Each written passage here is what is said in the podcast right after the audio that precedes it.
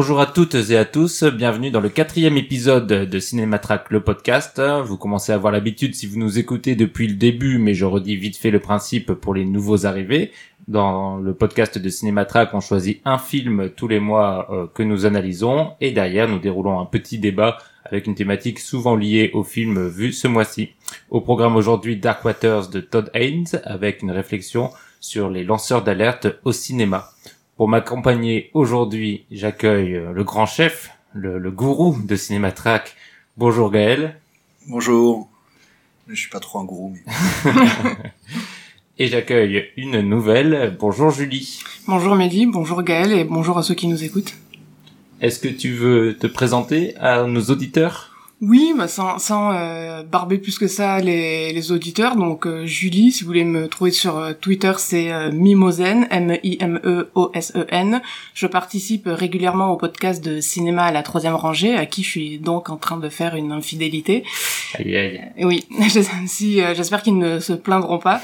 Et autrement, j'ai récemment lancé un blog, mementorama.fr, où je discute littérature, cinéma et où je compare parfois les deux.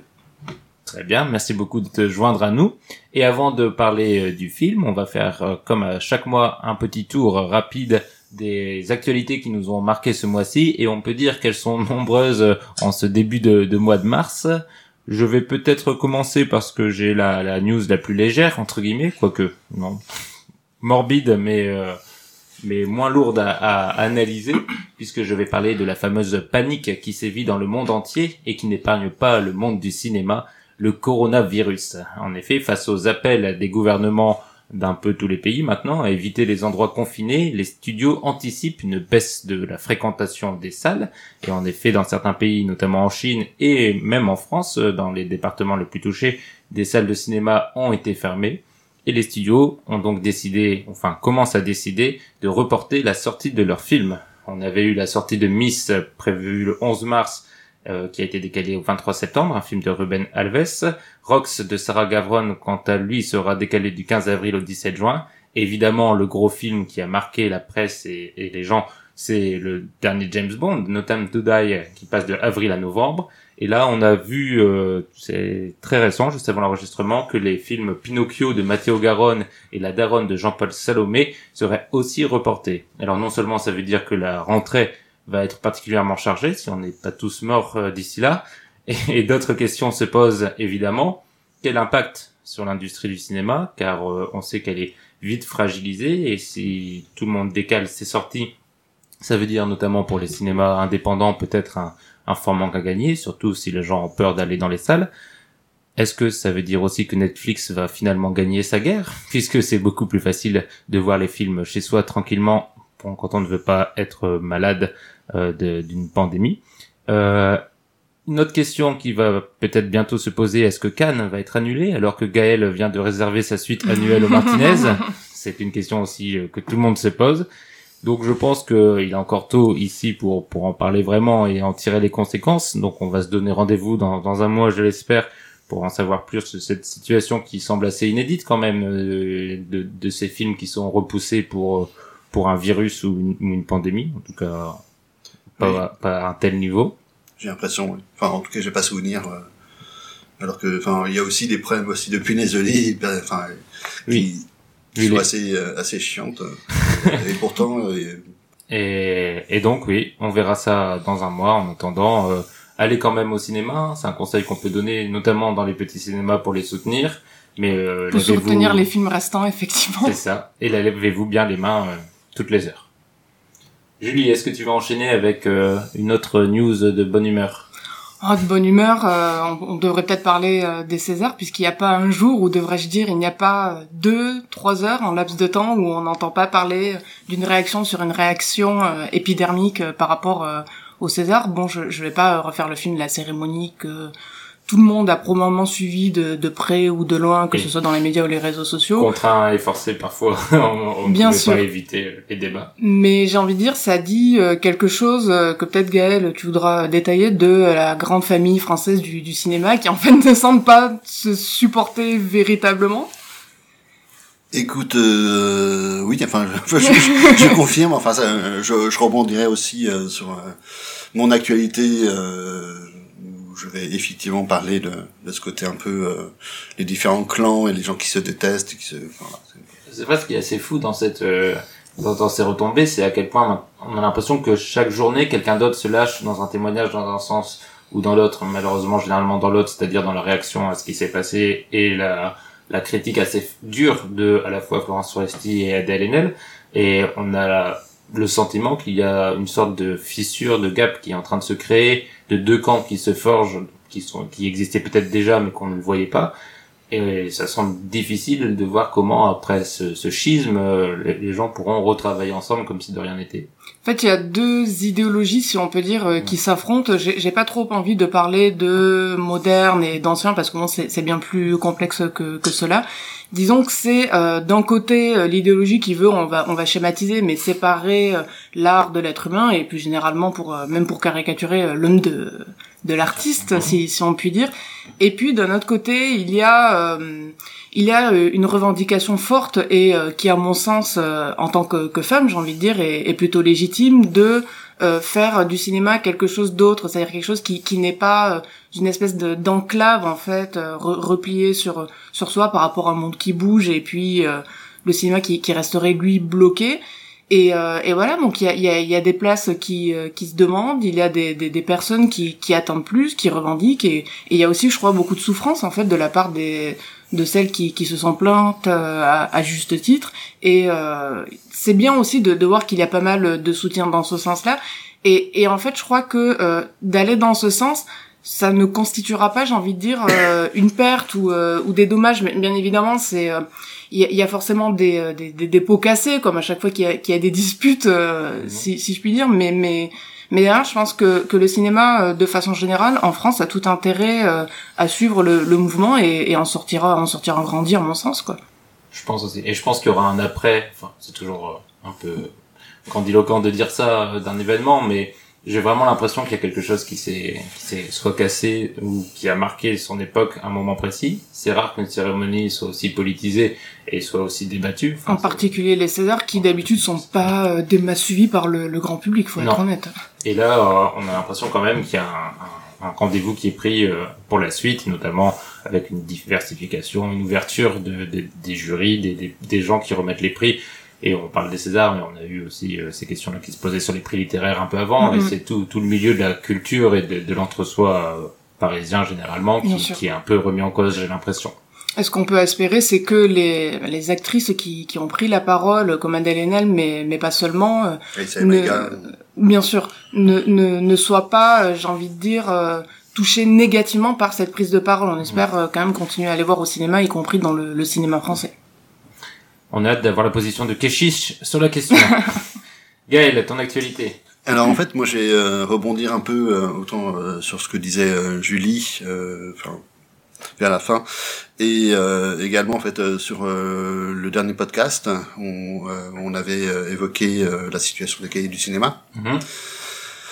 Du coup, euh, lors du dernier podcast, on savait pas trop. Enfin moi, bon, j'étais pas présent euh, lors de ce podcast, mais euh, enfin, on savait, enfin, ne savait pas trop euh, euh, ce que ce qui allait se passer. Parce que juste pour préciser, les dernières infos du dernier podcast, on savait juste que le Cahier du cinéma était racheté par un groupe. de cinéphiles, selon les, les, journaux, mais surtout un groupe d'hommes d'affaires et, et notamment de producteurs, et on n'en savait pas plus, jusqu'à ce que eh ben, jusqu'à ce que euh, euh, la rédaction euh, actuelle euh, des cahiers du cinéma décide, euh, enfin, collectivement de, de démissionner. Quoi. Mmh. Ce qui est un acte, enfin, courageux, courageux avec panache. C'est qu'on ne peut qu'applaudir, mais qui est un peu symptomatique en fait de, la situation de, la critique euh, et du jurisme en France, c'est-à-dire que euh, la décision a été prise par euh, la rédaction des Cahiers du cinéma de démissionner à cause euh, bah, des personnes qui, qui ont voulu reprendre les cahiers. Et ces personnes, bah, c'est un groupe de financiers, de banquiers, mais également de producteurs, dont les producteurs Les Misérables, également euh, le producteur euh, de, de, de et d'Odéar. Et du coup, euh, la question euh, que s'est posée en fait la, la rédaction des, des, des, cahiers du cinéma, c'est comment pouvoir être assez indépendant dans leur vision du cinéma si bah, les personnes qui financent leur leur taf sont sont des producteurs quoi. Donc ça il y a un vrai problème là-dessus. C'est évident oui comme question. Et par ailleurs euh, parmi les repreneurs, il y a également euh, des, euh, des personnes comme Xavier Niel, qui, en dehors d'avoir des actions un peu dans beaucoup de médias actuels enfin, français, et étant le, premier actionnaire du monde, est également enfin, très proche de, du président. Hmm. Et vu la l'orientation éditoriale, notamment des éditos des du cinéma, euh, qui euh, ont été, euh, enfin voilà, qui ont soutenu le, enfin la révolte des, des gilets jaunes. Mhm. Qui, bien avant l'arrivée de, de, de, Macron au pouvoir, avait également traité de la façon dont les vidéos de violences policières circulaient durant la loi travail, enfin le mouvement de la loi travail sous, sous Hollande, tout ça en fait pose problème. Mhm. Est-ce que est-ce que il y a une possibilité d'avoir cette euh, liberté euh, de, de, de, parler euh, des violences policières, de soutenir les Gilets jaunes, en, en, en, sachant que ce sont un peu les amis à Macron qui, qui, qui possèdent maintenant les cahiers du cinéma. D'autant plus qu'il était question de faire euh, de la revue, comme cela a été dit dans euh, Les Échos et Télérama, il me semble, quelque chose de chic. Bon, chic et violence policière, je crois que ça va pas trop ensemble en fait. Chic et, et décontracté, non? Ou convivial Oui, exactement, c'est bien ça. Ah oui, c'était pas trop l'esprit des cahiers. Bon, les gilets jaunes, ça peut être convivial avec un barbecue et des saucisses, mais pas dans le sens de la convivialité euh, dont... Oui. Et, et, et, pour le coup, en fait, euh, bah, en fait, bon, ça a été un peu une sorte de, de, de séisme dans, dans, le milieu de la cinéphilie et euh, c'est une institution, le cahier du cinéma. Ouais, et, euh, et finalement du, du journalisme en, en, général, quoi. Et en fait, il y a eu quand même, euh, enfin, une déception de la part des, euh, des, de la rédaction des cahiers du cinéma, mais également, enfin, de de pas mal de, de, de critiques et de, de, personnes qui euh, qui sont dans, dans, dans ce milieu, c'est et la rédaction de Cinématrack. Oui, enfin, évidemment, la rédaction de Cinématrack.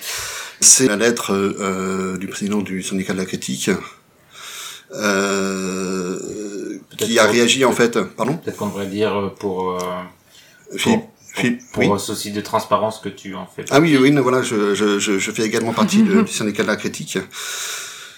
Et, du coup, voilà, donc le, le la lettre en question euh, commence euh, par euh, effectivement, enfin le, le, ce moment un peu particulier qui, qui est assez préoccupant. Et on pense que Philippe Rouillet va, va, va quand même euh, soutenir euh, la rédaction euh, des Cahiers du cinéma et et patatras. et patatras parce ah mais il y a des places à prendre hein. Voilà. Justement on se demande pourquoi enfin pourquoi ce, ce, ce, cette lettre euh, qui se veut être un soutien euh, au geste de, de Quai du cinéma et qui finalement et plutôt... un petit couteau dans le dos. Ouais, c'est plutôt un couteau dans le dos, ce qui est assez vache. Ce qui pose aussi question sur euh, les, euh, j'ai envie de dire, les inimitiés entre euh, les rédacteurs des cahiers du cinéma et le reste aussi des participants à la critique française. C'est ça. Il y en a beaucoup qui sont bien contents de voir. bien sûr. A, les cinémas s'effondrer, on peut le dire. Voilà. Et, et, et, du coup, enfin, je, enfin, je, j'ai aucune, enfin, je sais pas pourquoi euh, Philippe Rouillet a écrit un tel texte, hein, mais je suis assez déçu. Et euh, je peux que supposer, voilà. Euh, donc euh, c'est peut-être faux de ma part de penser ça, mais euh, effectivement, bah, on pense que un fil brouillé c'est positif, quoi. Et il y a toujours une petite guerre entre positif et cahier du cinéma, donc il y a, y a, ça. Bon après, bah, a les rédacteurs du, du, du cahier du cinéma soupçonnent aussi ben, les, le syndicat de la critique en fait de de ménager un peu euh, la situation euh, de, de pas se mettre à dos un futur gros du de l'industrie j'imagine. Aussi il y a ça et, et également euh, le, le, fait que Charles Tesson qui est au syndicat de la critique serait peut-être en train de, de, de de réfléchir, enfin de, de parlementer avec les, les, les nouveaux propriétaires des cahiers pour devenir euh, rédacteur en chef. Euh. Ah.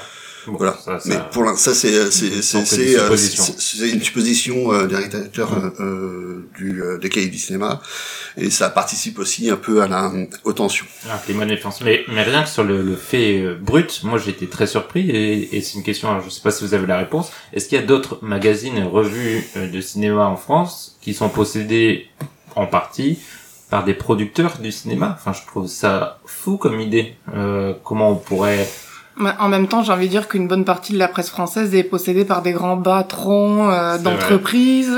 Donc, euh, bon, disons que ce, ce, mélange des genres, cette, euh, enfin, j'ai envie de parler de, de, de collusion, voire mmh. d'endogamie. Enfin pour moi il est assez prégnant euh, dans le, le, milieu de la presse et dans les médias en général enfin quand je dis presse c'est aussi chaîne de télé donc là quelque part euh, le, cinéma c'est euh, un avatar en fait de, de, ce qui se passe à une échelle beaucoup plus macroscopique en fait mmh. et donc on ne peut que vous recommander de soutenir les sites web indépendants de critiques de cinéma tels que Cinématrack tels que Cinématrack oui. Eh bien, je pense qu'on a fait le, le tour des actualités. On va pouvoir passer à la critique du film.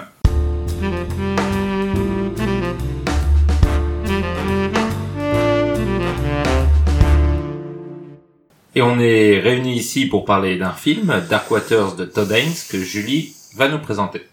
Alors au casting de Dark Waters, on compte euh, Mark Ruffalo, Anne Hathaway, Tim Robbins et Bill Camp entre autres, également Bill Pullman, voilà, qui, qui, qui fait une résurgence euh, dans ce film en tant qu'avocat. Donc pour le résumer, c'est adapté d'une histoire vraie sur un lanceur d'alerte c'est Marc Ruffalo qui incarne euh, Robert Billot, un avocat spécialisé dans la défense des entreprises qui appartiennent au secteur de l'industrie chimique. Et son quotidien est bouleversé le jour où euh, un agriculteur, Wilbur Tennant, euh, qui est un voisin de sa grand-mère, et qui vient le solliciter dans le cabinet où il travaille pour en fait lui remettre des dossiers sur une entreprise dans l'industrie pétrochimique, Dupont, qu'il soupçonne de polluer euh, ses terres agricoles et euh, les cours d'eau qui, les entourent, et par extension de tuer les, ces animaux euh, avec euh, ces industries et ces polluants. Et donc à partir de là, Robert Villot, qui au début doute pas mal de ce qu'on lui, rapporte, décide quand même de creuser et se rend compte qu'en fait il s'agit d'un problème de bien plus large ampleur, d'une ampleur inédite, et euh, qui décide de justement euh, continuer euh, l'affaire quitte à porter préjudice à sa famille, son travail et, et à craindre pour sa vie. Et est-ce que ça t'a plu? Oui, mais en fait j'ai un oui mais, c'est-à-dire que l'intention m'a plu. Donc pour resituer le, le, contexte du film, en fait Dark Waters, on peut parler d'un film de, de, commande, puisque Mark Ruffalo est le producteur du film. Mark Ruffalo est un acteur connu entre autres euh, pas seulement pour, euh, j'ai envie de dire, euh, Hulk ou Spotlight, mais aussi parce que c'est un ardent défenseur de l'environnement. Mhm. Et donc là, pour en tant que producteur pour Dark Waters, il a fait appel à, à Todd Haynes, qu'on n'a pas vraiment vu, enfin moi de mémoire, je, je connais pas l'ensemble de, de, sa filmographie, mais enfin dans, dans ce que j'ai déjà vu de Todd Haynes, entre Carol et, et, les films qu'il a fait avec Julianne Moore, il me semble pas qu'il ait parlé de, de sujets aussi brûlants d'actualité. Donc c'est relativement euh, nouveau dans ce qu'il a fait. J'ai trouvé ça bien, mais euh, j'ai eu du mal à, euh, j'irai pas accrocher, mais à, à, vraiment apprécier le film. Je sais pas si euh, si vous avez des, des avis différents. C'est-à-dire, en fait, je, je, le trouve très bien et, et utile. Je, je, détaillerai un peu plus tard, mais euh, j'ai pas ressenti grand-chose en fait euh, à son visionnage. Bah, j'ai l'impression, euh, je, je, dis un petit mot après je te, je te laisse la parole Gaël. Euh, parce que on va en parler dans le débat. Ça fait euh, du coup quelques semaines que j'ai regardé de, des, des, films sur les sur les lanceurs d'alerte, etc. Et souvent, euh, il y a un certain côté un peu académisme et euh, déroulé d'une série d'événements. Surtout que le film est tiré d'une histoire vraie, donc il y a ce mhm. côté aussi étape obligatoire. on sait à peu près où ça va aller. C'est assez didactique, effectivement. Assez didactique. Et c'est toujours la limite de ce genre de film, et c'est notamment, je pense aussi, la limite euh, de Dark mm. Waters, c'est qu'il sort jamais vraiment des clous, que ce soit euh, dans son contenu, que dans la forme et la mise en scène, puisque tu peux difficilement te permettre euh, des, des fantaisies ou des, des, recherches plus artistiques, comme il avait pu le faire dans, dans Carole. Là, on est dans un film qui, même dans, dans son image ou dans sa façon de, de, de mettre en scène Mark Ruffalo et, et, sa, et sa recherche désespérée de la vérité qui reste assez euh, assez classique mais c'est aussi ce qui fait je pense euh, sa puissance et sa force mais je peux comprendre aussi que ce soit un frein et moi aussi je j'ai quelques réserves sur le film. Gaël alors, euh, c'est pas que j'ai des réserves sur le film, moi c'est j'ai des réserves sur le réalisateur lui-même, moi. Donc, ah oui. moi je suis pas un, un, un, un amateur de, de Tom Même Carole, tu n'avais pas aimé? Non, justement. Enfin, en fait, tous les reproches euh, qu'on lui fait là sur Dark Waters, euh, enfin moi je, je, lui faisais sur euh, sur Carole, quoi. Donc, moi c'est cohérent. Voilà. moi c'est vrai que finalement, en dehors de, de Velvet Goldman et Goldman, ah, j'ai du mal à lire, désolé. Et euh, mince, de son film sur euh, Bob Dylan, à la rigueur, je me souviens plus le titre. Not the man, uh, not there, quelque chose comme ça. I was not there. Je, vérifie pendant que tu parles. Mais en dehors de, de, de, ces deux films, moi je, je trouve ça assez plein en fait, euh, son cinéma. Et, euh, et du coup, bah, euh, bah là, j'ai pas été déçu. Hein. C'est euh, un film de tendance. Tu, tu as vu ce à quoi tu t'attendais. En voilà, totalement. Euh, donc, euh, bah, du coup, bon, bah, j'ai, c'est, c'est, c'est, plutôt joli. Il y a, il y a de belles images. Les acteurs sont très bien. Il y a rien qui déconne. c'est, c'est, c'est, voilà en fait, il y a pas mal de, de, de trouvailles dans ce film, c'est-à-dire que c'est, c'est pas euh, un film qui a été fait, si, si je puis dire, euh, gratuitement. Encore une fois, il y a un véritable effort didactique, de pédagogie, d'explication euh, de tout ce qu'a fait l'entreprise Dupont. Les, les vrais noms ont été gardés, que ce soit l'entreprise, que ce soit le nom du lanceur d'alerte. Mhm.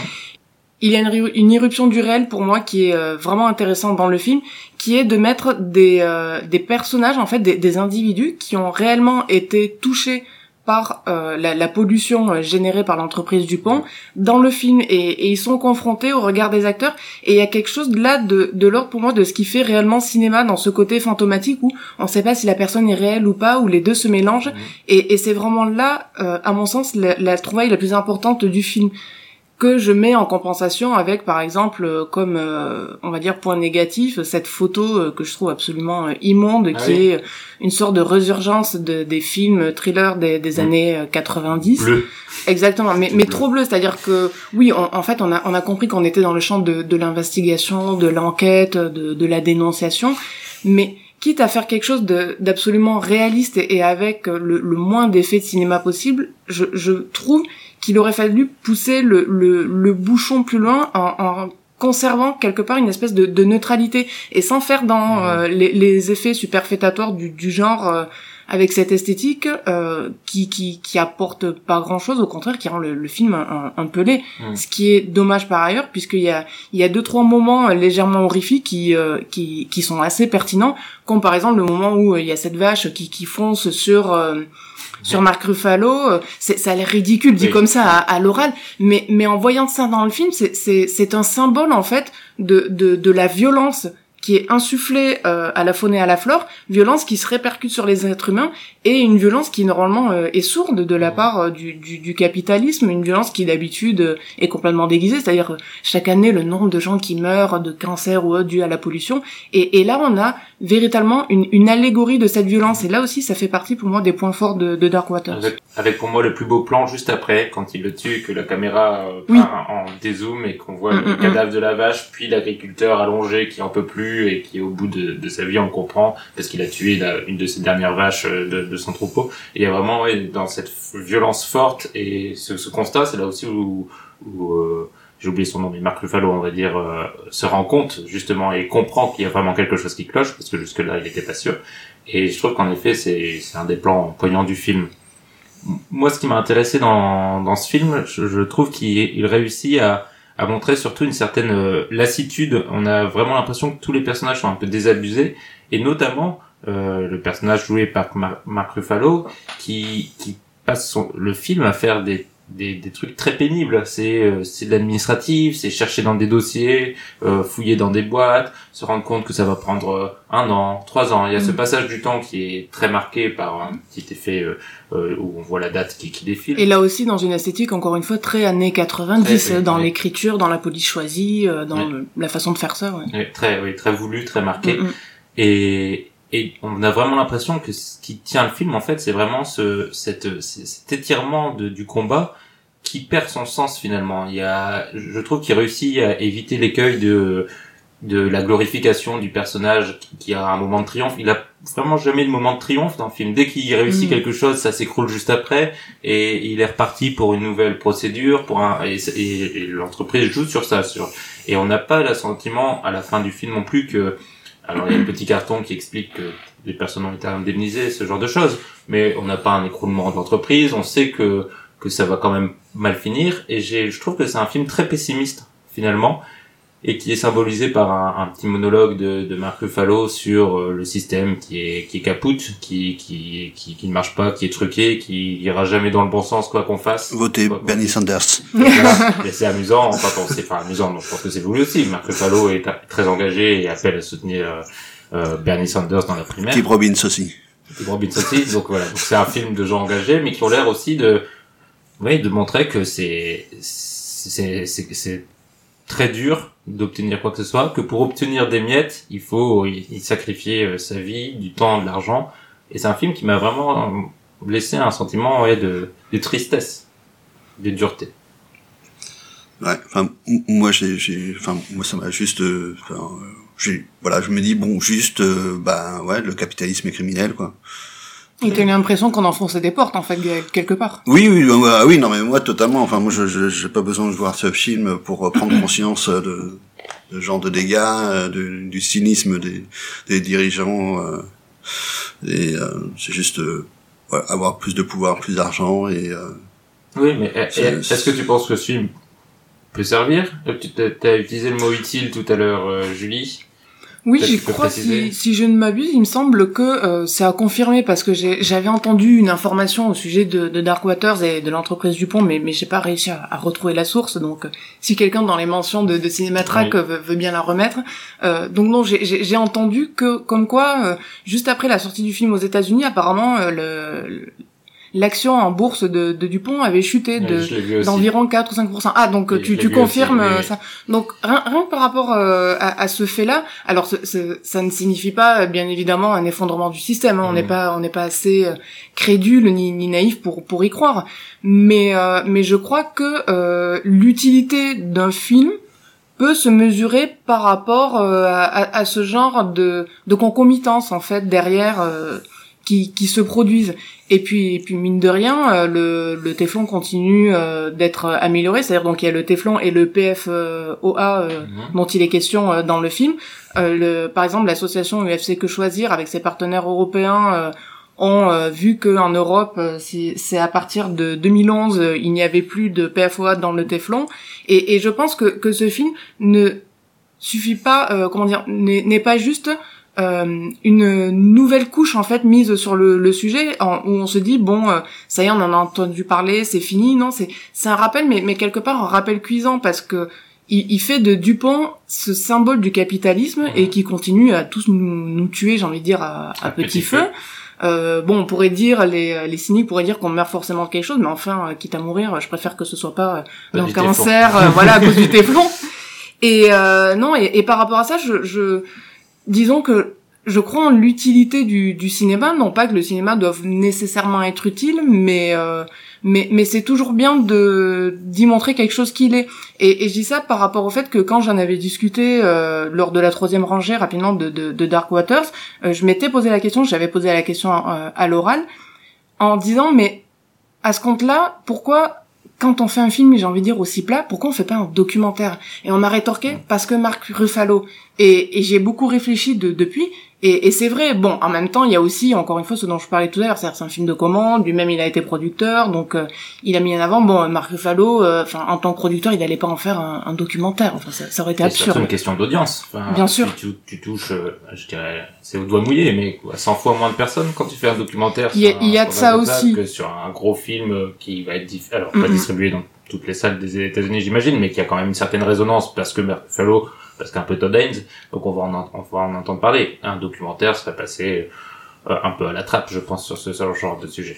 C'est ça, la, la, la résonance est, est plus forte. Donc voilà, à ce niveau, je, je suis revenu sur ma position, même si euh, au niveau du film, bah, je, je le redis, j'ai, j'ai pas été euh, vraiment touchée. Justement, euh, peut-être parce qu'on a été habitué, et, et moi la première, à, un traitement, j'ai envie de dire, quasi christique en fait des, des, des lanceurs d'alerte, que ce soit Edward Snowden ou, ou d'autres, où on a toujours l'impression que c'est une bataille très dure, que qu'il se passe des choses graves, mais qu'en fait ils en sortent toujours grandis et puis euh, c'est euh, ils gagnent euh, contre les méchants. Là c'est euh, Télérama qui avait parlé d'un David contre un Goliath, mais enfin David contre Goliath il gagne. Là il gagne pas spécialement.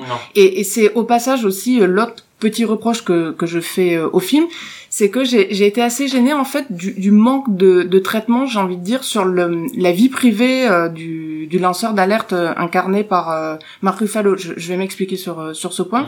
C'est en, en, creusant un petit peu le, le sujet. J'ai vu que l'avocat Robert Billotte avait dû changer quatre fois de paroisse parce qu'à chaque fois qu'il allait dans une nouvelle paroisse, les gens lui reprochaient de porter atteinte à leur emploi à cause de son travail.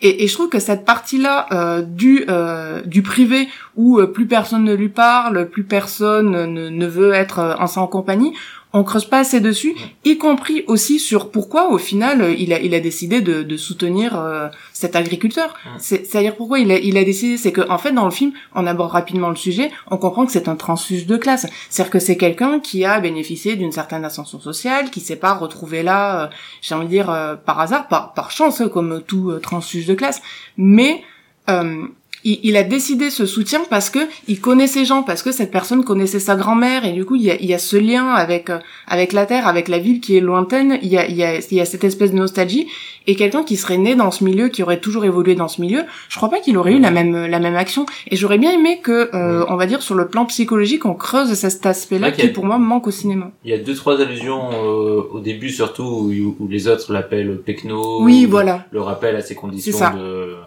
de bouseux pour eux. Bien sûr. c'est ça, de quelqu'un qui vient pas du, du, même du même monde et du même milieu. Mais c'est vrai que c'est léger. Et, euh, et le film aurait peut-être gagné en effet à accentuer le côté un peu lutte des classes entre guillemets pour dire ça vite. T'as totalement raison euh, sur euh, sur euh, enfin le le réel qui émerge euh, avec l'apparition de véritables acteurs, enfin de personnes qui ont mm. vécu cette situation-là. Mais là aussi, c'est trop léger. Quoi. Enfin, je trouve. c'est vrai que enfin, on, on, le découvre vraiment au générique de fin. Quoi. Donc, mm, mm. J'ai eu un petit doute quand on voit celui qui avait un impact au niveau de, de l'œil. Là, je me suis dit, je pense que c'est la personne réelle. D'intuition, je... Ah, moi, moi j'y ai cru, mais mais euh, s'il y avait pas eu ça, je, je n'aurais pas absolument pas deviné quoi. Moi, contrairement, pour reprendre ce que tu disais, Gaël, euh, il y a une différence qui nous sépare, c'est que je pense qu'on est à peu près tous les deux aussi euh, lucides sur la situation actuelle et, la situation économique, sauf que moi je suis quand même à chaque fois surpris quand je regarde ce genre de film. À chaque fois, il y a une partie de moi qui n'y croit pas, qui dit mais c'est pas possible ce genre de situation. Euh, je connaissais soit je le connaissais pas ou je m'en souvenais plus, mais euh, tu m'aurais parlé de Teflon euh, avant le film, jamais j'aurais. Personnellement, Dupont, je n'en avais jamais entendu parler. Je sais pas vous, mais Teflon, moi j'en ai entendu parler euh, dans ma ma jeunesse, quoi. je me souviens effectivement de, de, de, ce scandale euh, qui a été vite oublié et oublié aussi par moi. Hein. C'est qu'on oublie vite, c'est ça le problème. C'est qu'une information euh, chasse l'autre. Euh, voilà, je trouve que l'un des points forts de, de, ce type de cinéma aussi, c'est de refixer certaines actualités que qu'on oublie totalement et remettre en avant toute la construction de l'histoire leur donne une force hmm. beaucoup parce que nous on arrive quand le scandale éclate on est déjà à la fin de l'histoire on voit un entrefilé où euh, où ça fait la news la, la une pendant deux trois jours et on, on se dit bon bah il y a une entreprise qui a mal fait quelque chose là tu te rends compte vraiment de tout tout l'impact de la chaîne d'action et de responsabilité et c'est beaucoup plus puissant je trouve que euh, le scandale le jour J et, et là-dessus, en fait, excuse-moi. Non, je t'en prie. Euh, et, là-dessus, en fait, le, film m'a vraiment fait penser à un autre film, enfin, à une autre histoire plutôt, euh, aussi de lanceur d'alerte. Euh, bah, c'est l'affaire Claire Stream, qui a été adaptée mm. au cinéma euh, pour le film L'Enquête, mm. qui retrace en fait. Le... N'oublie pas qu'il y a un débat sur ce. Voilà. Mais euh, disons que, euh, enfin voilà, moi ça, ça enfin la, la, construction du film n'a pas vraiment euh, là-dessus là. Puis j'avais envie de dire sur le temps de, de l'information, euh, on, on veut croire quelque part que c'est un rappel effectivement du passé, que c'est terminé, mais euh, sur euh, le, le, téflon et donc euh, la substance qui est euh, incriminée, le, le PFOA, en, en, fouillant un petit peu, j'ai lu que c'était des substances en fait qui, qui ne disparaîtront jamais. apparemment, on en retrouve même des, des, des traces jusqu'à un article. C'est-à-dire que voilà, on a ce film qui sort et puis on se rend compte que on est tous plus ou moins infectés. Il y a effectivement ce carton de fin aussi qui dit que 99%. Voilà, exactement, 99% des êtres humains sont touchés et concernés et et ce devoir de mémoire, il est à la fois pour le rappel, à la fois pour le présent, mais aussi pour, euh, enfin, ça, ça, fait très politique ce que je vais dire, mais, mais pour les générations futures. Mmh. C'est-à-dire de dire, euh, euh, quelque part, ne, ne, laissez pas cette chose-là se, se, reproduire. Après, si tenter ou qu'on puisse l'empêcher, ça c'est une autre affaire. Exactement. Donc je pense qu'on peut dire que c'est un film important, ou en tout cas qui, qui porte quelque chose d'assez fort. Bah, dire un film important, c'est souvent un lieu commun, mais là, je pense que c'est plutôt approprié. Oui, enfin, allez voir le film. Hein. C'était ma question. Est-ce que on le recommande? Oh, Oui, oui, enfin, euh, ouais, il vaut, il vaut, mieux aller voir ce film que euh, rester devant la télé, Top Chef ou genre de choses. Quoi. Et, et puis si je puis euh, ajouter une petite remarque par rapport à ça, c'est que le, le film, je l'ai regardé en fait sur un écran télé parce que ça fait quelques mois qu'il est sorti aux États-Unis. Je, je sais, c'est pas bien du tout. Et euh, je, je, tu l'as vu de façon illégale. Oui, et mais mais j'insisterai pour dire d'aller le voir pour une raison très simple, c'est que sur un écran télé, en fait, comme Todd Haynes souvent décentre la caméra de ses personnages, j'ai beau avoir une télé qui est pas très petite, mais c'est trop petit. Ça, ça passe beaucoup mieux sur un écran de cinéma. Donc allez le voir à la fois pour le sujet, mais aussi pour la forme. Vous y prendrez beaucoup plus de plaisir. Euh, au cinéma euh, assis sur votre chaise. Et encore euh, sur la forme, enfin je suis pas hyper spécialiste de, la technique, mais c'était filmé en numérique, mais avec un, un, Enfin, ça, ça avait vraiment pellicule en fait. Moi, ça m'a. J'ai vraiment pensé que c'était filmé en, en, pellicule et en fait non, c'est c'est du numérique. Très bien. Je pense qu'on a fait le, tour de, de, notre analyse de Dark Waters qu'on conseille et qu'on recommande malgré quelques, quelques réserves. On va pouvoir passer au débat, mais entre-temps, on va faire un petit quiz justement sur les lanceurs d'alerte. Voici comment se passe le quiz. Je vais commencer par vous donner une seule indication sur le film que vous devez trouver. C'est le méchant du film.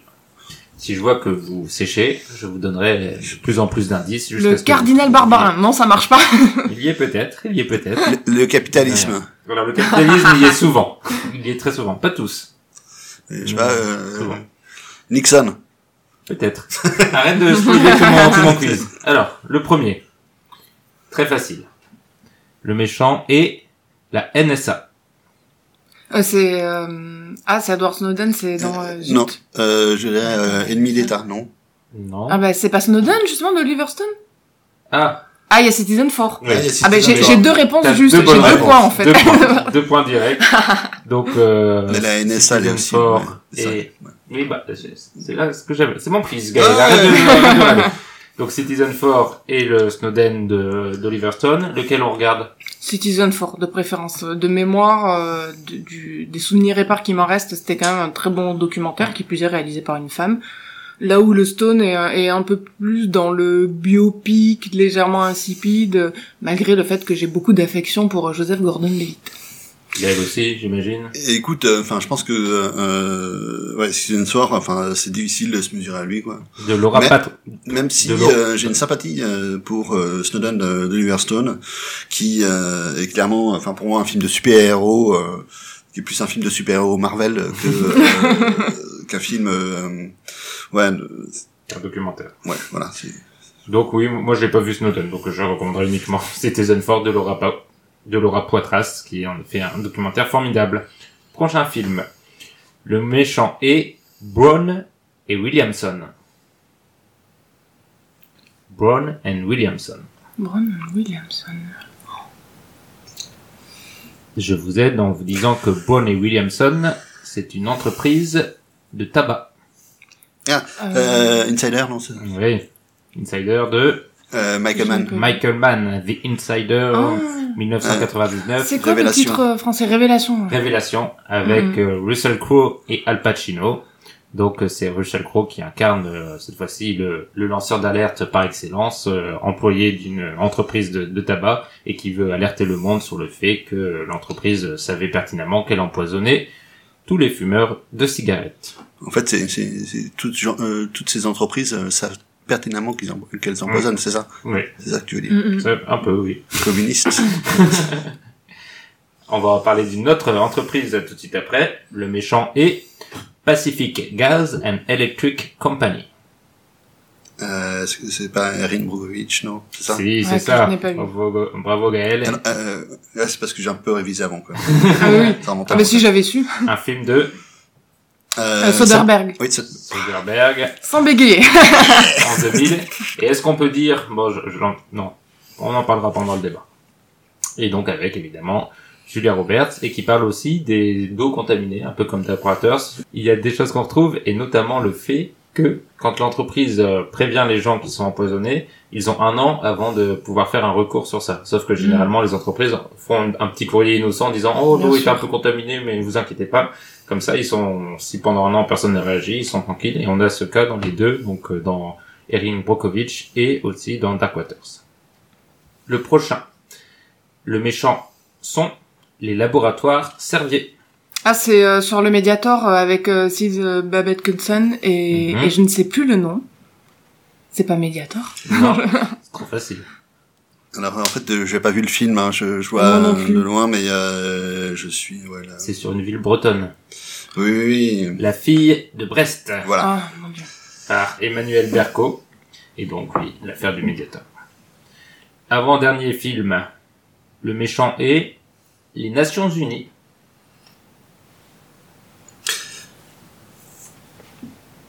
C'est pas non. Les Nations Unies. Sur une question de trafic d'humains Ah, de prostitution. euh, euh, est-ce que c'est... non, c'est pas euh... Gardner là. euh, Non, c'est pas- pas celui-là. Et c'est c'est une fiction, c'est pas enfin c'est inspiré du réel, Mhm. mais euh, c'est une fiction. Et ça s'appelle justement The Whistleblower en anglais, Mm. Ah, Ah, c'est avec oui. Rachel Weisz. avec Rachel Weisz. Mhm. Et en français, je crois que c'est Seul contre tous. Je l'ai pas vu non plus. Et dernier film, très très très très facile. Le méchant est le président des États-Unis. Ah ben, Penta- euh, euh, zut, euh, les Washington Papers. Non, euh, le... comment ça s'appelle C'est pas le, le film avec Spiel- de Spielberg Non, Ah zut. Les hommes du président. les hommes du président.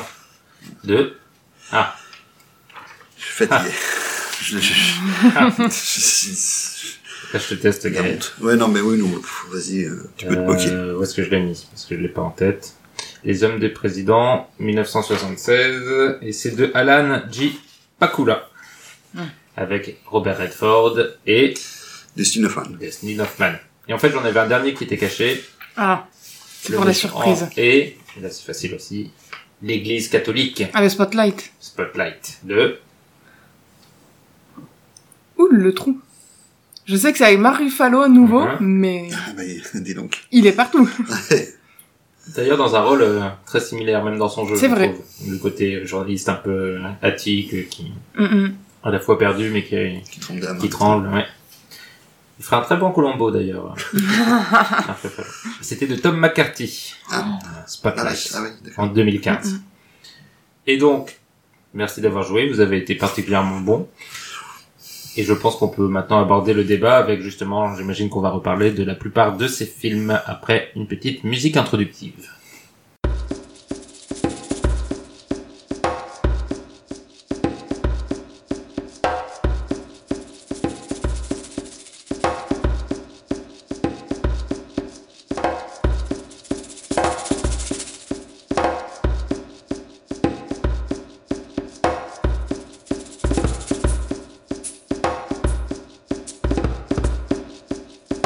Darkwater, c'est tous les films que j'ai évoqués pendant mon petit quiz s'inscrivent donc dans ce qu'on peut appeler un genre bien précis du cinéma, notamment hollywoodien, le film de lanceur d'alerte, Whistleblower in English. Et ces films racontent l'histoire, souvent inspirée d'une histoire vraie, d'une personne ordinaire qui découvre un scandale majeur et lutte contre une énorme institution qui tente de couvrir l'affaire. On retrouve généralement les mêmes types de personnages dans ces affaires, dans ces films, en un, évidemment, le lanceur d'alerte, souvent une personne ordinaire qui se retrouve impliquée dans une affaire qui dépasse. Parfois, il vient de l'entreprise dont il est, parfois, il vient de l'entreprise qui est responsable de la faute. Souvent, sa famille est montrée dans le film, car elle est victime aussi de ce qui arrive en lanceur d'alerte, qu'elle soit dans le soutien ou dans la méfiance par rapport au personnage. En deux, on a les journalistes qui peuvent être eux-mêmes les lanceurs d'alerte, comme dans Spotlight ou les hommes du président, ou qui servent d'appui aux lanceurs d'alerte. C'est souvent, ils sont souvent valorisés dans les, films de lanceurs d'alerte, sauf peut-être dans Insider de Michael Mann qui est un peu plus subtil, on, en parlera sûrement. En trois, il y a les magistrats, avocats ou juges, souvent dans les deux camps. Euh, dans Erin Brockovich, la particularité, c'est que ce sont eux-mêmes les lanceurs d'alerte, puisque c'est une avocate qui va déterrer l'affaire et la porter en défendant euh, l'ensemble des, victimes. Les victimes, justement, en quatrième catégorie, généralement souvent des victimes d'un problème médical euh, qui est tu et qui est couvert, mais on peut avoir aussi des victimes de pédophilie dans Spotlight, ou bien le monde entier dans Citizen 4 qui est, qui est surveillé. Euh, une exception, dans les hommes du président, on voit pas de victimes, puisque c'est les démocrates qui sont surveillés par, par Nixon, mais le film ne les fait pas figurer. Et enfin, évidemment, les méchants. C'est un peu simpliste de, de, les appeler comme ça, mais les films sur les lanceurs d'alerte sont souvent assez manichéens. Ça aussi, on va, on va sûrement en parler. Et généralement représentés euh, soit par des avocats en costume dans des bureaux, soit par des menaces diffuses, coups de téléphone mystérieux, ombre dans les parkings, euh, voitures piégées, cambriolage, ce genre de choses. Et donc on a une lutte de cette personne contre le système, ce David et Goliath, qui est généralement à la fin fini par la victoire de David, on l'espère, qui est mise en valeur avec des petits cartons, comme on l'a dit, qui expliquent les conséquences et le rappel qui raccroche à, à, la, à la réalité. Donc ma première question pour lancer le débat, tout simplement, c'est est-ce que vous aimez les films de lanceurs d'alerte? Est-ce que vous avez une affection pour ce genre ou pas spécialement? Pour ma part, euh, pas spécialement. Euh, j'ai un argument un peu gratuit pour euh, pour expliquer pourquoi. C'est que je trouve que c'est un, un, scénario en fait tout fait. C'est-à-dire il y, a pas il y a pas vraiment euh, besoin derrière de d'écriture. De... Alors il y a, y a, toujours la mise en scène bien sûr, mais mais je veux dire que qu'il n'y a pas besoin de, de, de creuser la, la chose. Voilà, c'est c'est vraiment euh, donné sur un plateau. Il suffit mmh. bon de de l'emberlificoter un peu, de mettre un, un acteur un peu connu et puis de dire que voilà, on va faire un film important, c'est un sujet adapté de faits réels. Je veux dire que c'est, euh, si je puis dire, ontologiquement euh, marketé en fait. Mmh. Donc, euh, disons que derrière l'apport euh, artistique au cinéma, c'est un peu caricatural ce que je dis, mais je le trouve toujours euh, assez limité. Et donc par extension, c'est pas un genre de film qui, qui me parle particulièrement, sauf dans le cas où euh, il y a une histoire qui change des déroules habituels, comme par exemple la victoire dont tu parlais, Mehdi, à la fin, et, et qui ne se produit pas, ou qu'il y a euh, justement de la, de la complexité en fait dans l'écriture des personnages qui permet de, de sauver de la banalité, si je puis dire, du sujet par rapport à, au réel. Gaël euh, Bah écoute, euh, moi non plus je suis pas, enfin euh, c'est pas le côté lanceur d'alerte. Je vais pas voir tous les films euh, enfin, de, sur les lanceurs On est tellement rasant ce soir. je suis désolé, hein. Mais euh, moi, ça, enfin, ensuite, euh, effectivement, quand, quand, quand ça évoque un sujet qui m'intéresse, euh, de, enfin, avec un lanceur d'alerte, euh, je vais aller voir. Mais c'est plus le sujet que le que le film en que le film en lui-même. Mais c'est vrai qu'on est rarement surpris aussi. C'est ça, ce qui découle de, de ce que tu dis, c'est que on s'installe, on voit le film commencer, on sait à peu près tout ce, euh, tout ce qui va se passer devant nous. Je voudrais juste tempérer sur le, le cas Edward Snowden quand tu parlais, Mehdi, d'homme ordinaire. Pour le coup, lui, oui. il était tout sauf sauf l'homme ordinaire. On, on, le comprend très vite en regardant le, le documentaire Citizen Force. C'est-à-dire c'était un pur produit. Enfin, je veux dire, il était hyper intelligent. Et puis, euh, et puis euh, ah, par rapport à ça, c'est ce qui aussi en fait euh, un personnage très intéressant qui, effectivement, mérite euh, de faire, si je puis dire, cinéma, donc d'être adapté en documentaire, son histoire, d'être adapté euh, en film. Mais bon, les, les autres, euh, je dis ça un peu par provocation, c'est vrai qu'il y a quelque chose d'un peu interchangeable malgré un nombre pléthorique de sujets traités. Mmh. Mais on peut peut-être s'arrêter un peu, désolé Gaël, sur, sur, le cas Snowden, justement, sur les deux films. Le, moi, je trouve ça intéressant qu'il y ait à la fois le film Snowden de Liverton que j'ai pas vu et, et le documentaire parce que dans tous les films que j'ai cités, ceux qui sont restés dans, dans, la mémoire collective entre guillemets ou les plus importants, c'est généralement des fictions. Euh, Citizen Force a réussi à avoir un, une, une, audience très forte au niveau mondial, il a réussi à être très percutant et a raison, j'imagine euh, que vous êtes d'accord avec moi par le, la façon dont le film est aussi euh, pensé, rythmé, euh, il, y a, il, y a, vraiment un côté thriller très très fort, très marqué. Est-ce que vous pensez, comment pour vous, pourquoi le documentaire a marché dans ce cas-là? Pourquoi il a, c'est le documentaire qui a été peut-être même plus fort que la fiction, puisqu'on a côté on a Snowden qui a un peu moins bien marché? Est-ce que vous avez un, avis sur cette question? Bah, euh, Déjà, en fait, euh, ce qui est euh, enfin, assez incroyable pour euh, euh, Citizen 4, c'est que c'est un thriller qui se déroule quasiment que dans une chambre d'hôtel. Mm-hmm. C'est vraiment un huis clos. c'est effectivement un moment très particulier parce que enfin on est on sait très bien que lorsqu'il filme euh, bah il y a enfin, il y a la NSA qui est derrière, euh, enfin euh, l'État américain euh, est à la recherche très très active de Snowden et du coup il y a une tension assez incroyable qui se dégage de, de, de l'ensemble et que le rapport à trace arrive à, à, à bien mettre en scène en, en, faisant en sorte de euh, de serrer en fait le cadrage euh, et donner un, quelque chose d'assez claustro quoi.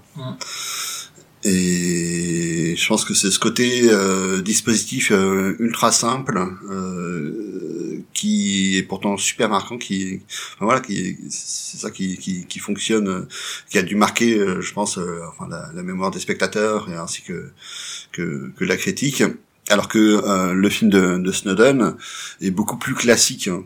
Ben, c'est euh, c'est vraiment euh, ben, comme je, je disais tout à l'heure, c'est euh, bah, c'est Oliver Stone et Oliver Stone, euh, bah, euh, dès qu'il a une figure comme Snowden, il a envie d'en faire un super héros. Il le mythologise. il, il, le mythologise totalement, et notamment aussi parce que il y a eu un revirement de la population américaine mm-hmm. vis-à-vis de, de, de, de Snowden, de Julian Assange, de Chelsea Manning, et, qu'il a envie lui de, de, les défendre et les décrire comme des super héros, comme effectivement moi j'ai beaucoup pensé à, Peter Parker, quoi, enfin euh, avec ses, ses, petites lunettes, le fait qu'il se mette la gueule, et pourtant qu'il fait quelque chose d'extraordinaire.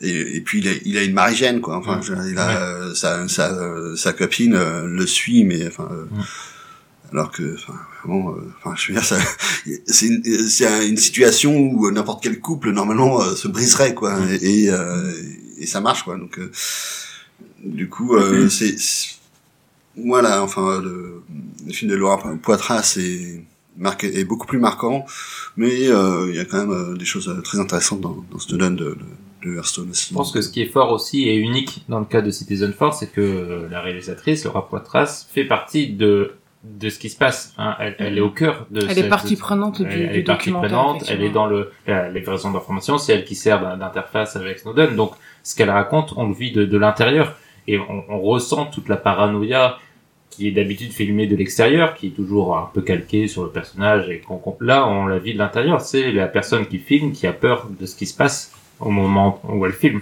Et cette instantanéité du film qui est sorti euh, peu de temps après qu'elle ait fait son, son enquête euh, le, le, rend, je pense, d'autant plus fort et peut-être l'un des plus forts de toute la liste des films dont on va parler euh, maintenant. Bien sûr, j'ai envie de dire, le documentaire, quelque part, c'est un petit peu comme euh, l'animation pour adultes. On sait pertinemment que euh, c'est niche, même si on aimerait que ce soit euh, beaucoup plus mm. massivement regardé, vu et, et apprécié.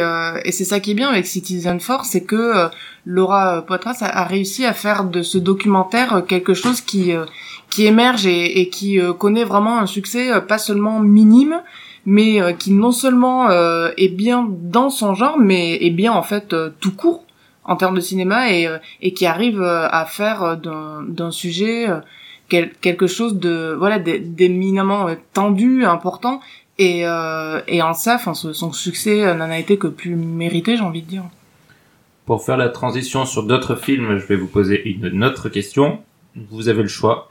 Vous me donnez soit pour vous le film qui est le plus emblématique à votre sens du film de lanceur d'alerte, ou celui que vous préférez, comme vous voulez.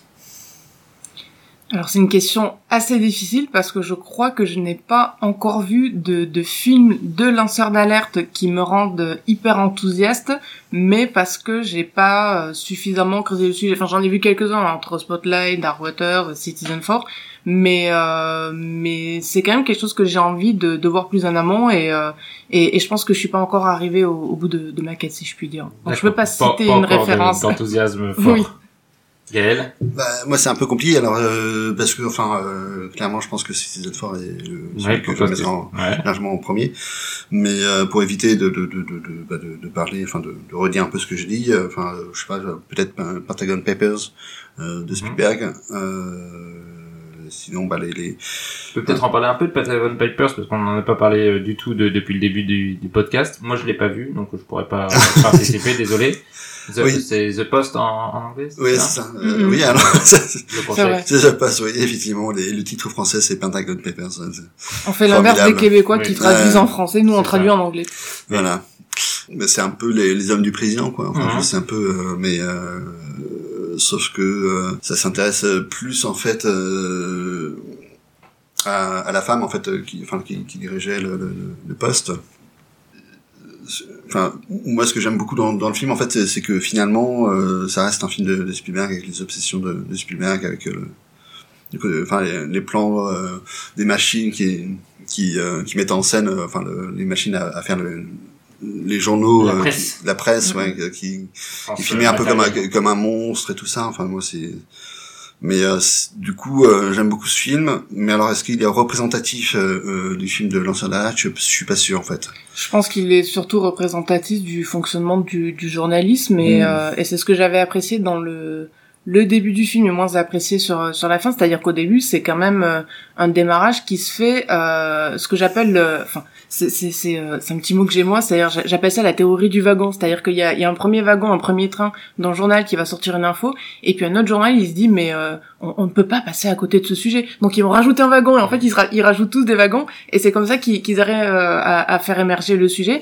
Et j'ai trouvé que à ce niveau-là, le film était très pertinent parce qu'il il ressemble en fait à la réalité, à comment se fait une histoire, à comment se fait un, un sujet dans le traitement de, de l'information.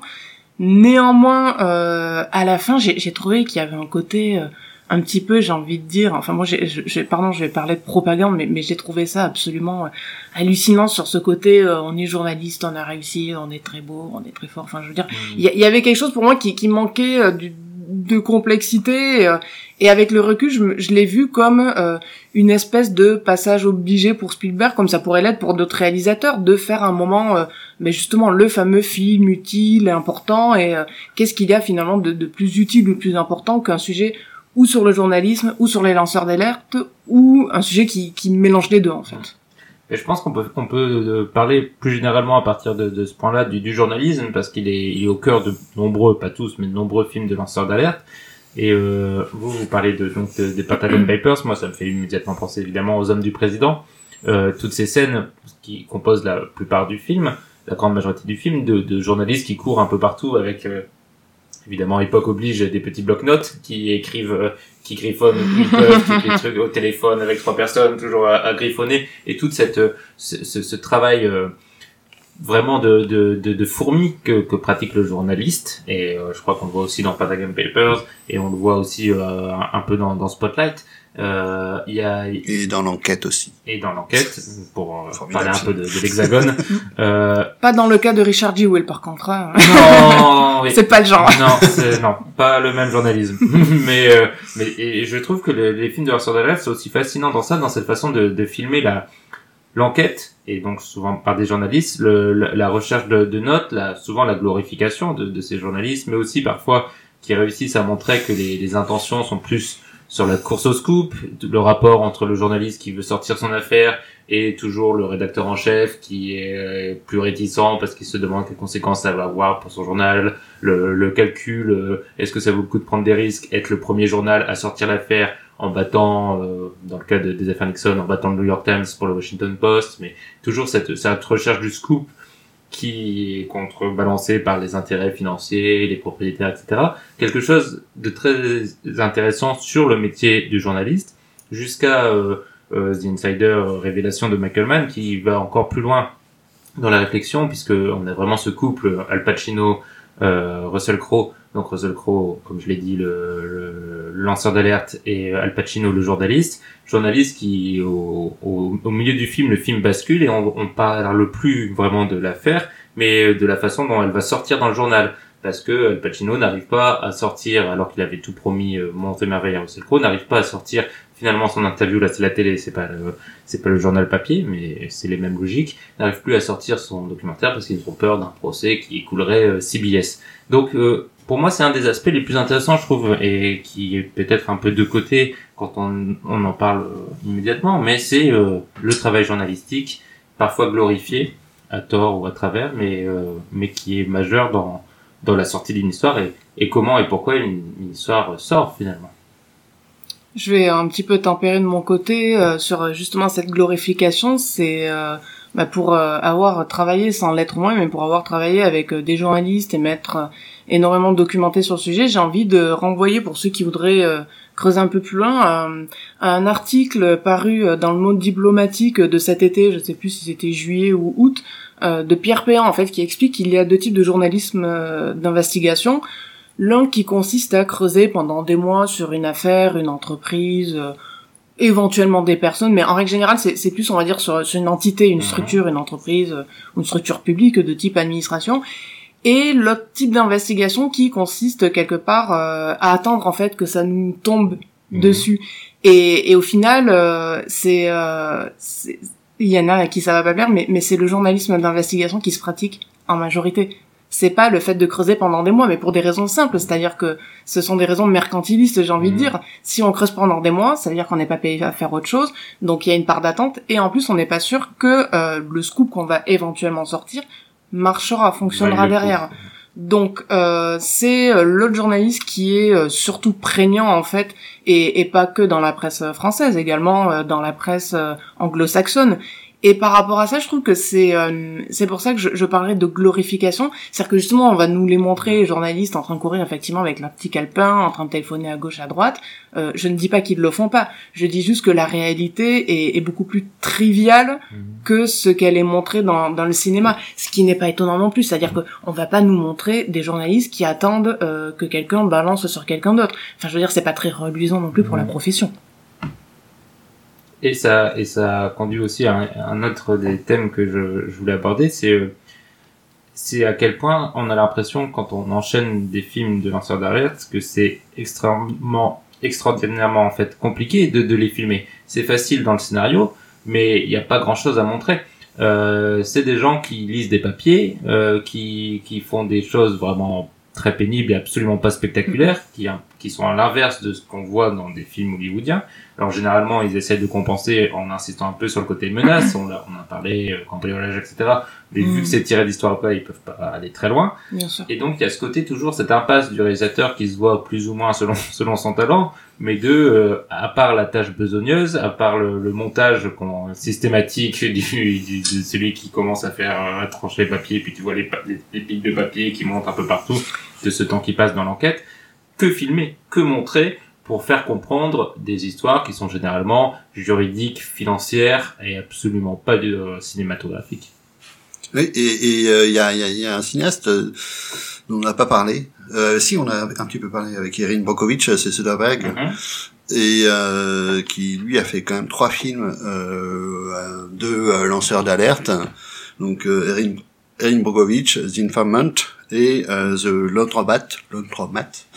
Euh, trois, trois styles différents en plus. Voilà, mm. trois styles différents et je pensais à, je pensais à ça parce que euh, sur euh, comment filmer justement bah, les Pan Panama Papers pour The Laundromat. Mm qui sont en fait euh, euh des, euh, des fichiers informatiques euh, qui ont été euh, leakés par enfin une personne je je, me rappelle plus je, je, crois que c'est enfin la personne est complètement anonyme je crois en fait. Ah, d'accord. Non non c'est pour les Panama Papers ouais. on qu'elle est anonyme elle est complètement anonyme.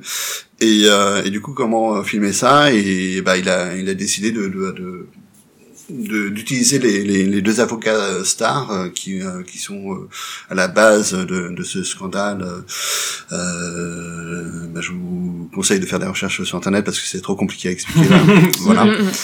Ou de regarder les films. Et euh, il a décidé en fait de, de, de, de les mettre en bonimenteur, enfin des, des, des personnes un peu extravagantes euh, qui racontent des histoires. Et effectivement, enfin pour pour euh, bâtir leur affaire, euh, il a fallu raconter des histoires. Et euh, Soderbergh euh, prend, je crois, ces trois histoires trois personnages différents qui ont eu, qui ont été acteurs de, de, des Pen Papers, enfin à différents niveaux en tant que victime ou en tant que profiteur du système. Et il en fait une, une grosse bouffonnerie. C'est, je pense que c'est, finalement euh, la meilleure euh, façon euh, de, de, de, rentrer dans les pen and papers je pense que c'est ça quoi. enfin considérer que bah, le, le monde est une grosse bouffonnerie quoi oui, c'est le côté vulgarisateur un peu de, de tous ces tous ces films, c'est que c'est des scandales généralement qui aussi nous dépassent sur un plan euh, scientifique ou, ou financier. C'est des choses que nous on a du mal à concevoir parce qu'il faut être expert pour pouvoir euh, mener ces, ces, batailles et comprendre toutes les imbrications. Donc le cinéma doit en 1h30, entre 1h30 et 2h30, réussir à nous faire comprendre tous les tenants et aboutissants tout en nous racontant une histoire. Donc il y a, y a aussi cette complexité euh, qui est vite affichée. Donc on a souvent soit des scènes d'exposition, soit des raccourcis, soit un personnage néophyte à qui on raconte l'histoire pour nous faire comprendre ce qui se passe. Il y a tous ces leviers qu'on retrouve dans à peu près tous les films. Et euh, tu parlais de Soderbergh avec euh, l'Andromat. Moi, c'est justement euh, l'autre film qui m'intéresse beaucoup, moi qui est peut-être mon préféré, ou en tout cas que je trouve le plus emblématique, c'est Erin Brockovich. Je pense que Kevin Brockovich est celui qui revient le plus facilement en tête du grand public quand on parle de lanceur d'alerte. Ça a été un, personnage très fort et aussi grâce à Julia Roberts. Et, et, je crois que c'est ça qu'il a réussi à faire dans Erin Brockovich, c'est que ce qui est intéressant, ce qui ressort du film et qui en fait un, un, film à part, c'est son personnage. C'est ce personnage euh, qui, qui, sort de nulle part, qui, et qui est très différent du milieu où elle est. Donc euh, cette femme euh, célibataire qui a trois enfants, qui est au chômage au début du film, qui a réussi par la force de sa volonté à se faire embaucher dans un cabinet d'avocats, à imposer son caractère outrancier, vulgaire, fort en gueule, dans un milieu qui lui correspond pas et qui a réussi à, à, à, défendre. Et le film tient uniquement grâce à ce personnage qui est qui illumine et qui tient tout le film. Et je pense que c'est l'un des paris aussi de, de ce genre de cinéma, c'est de réussir à faire du lanceur d'alerte un personnage fort, puissant et bien incarné, donc aussi avec un casting qui, qui correspond. Et euh, c'est aussi ce qu'a ce tenté la fille de Brest, euh, le, le, film sur le Mediator, avec le personnage euh, réel d'Irène Frachon, joué par... c'est Babette Kutsan. J'y suis arrivé. qui a, j'avais même pas essayé, qui, a, qui, a, qui est pareil, et le personnage est très outrancier, très différent du reste de, de son milieu, euh, pareil, qui a vulgaire, un, un, pas de tact et qui, grâce à ça, réussit à, à franchir certains murs. Bon, même si j'ai pas aimé euh, vraiment la fille de Brest, mais on retrouve cette tentative de, par le personnage lanceur d'alerte, de construire ce film autour de ce caractère pour lui donner une densité et un intérêt pour le, pour le spectateur.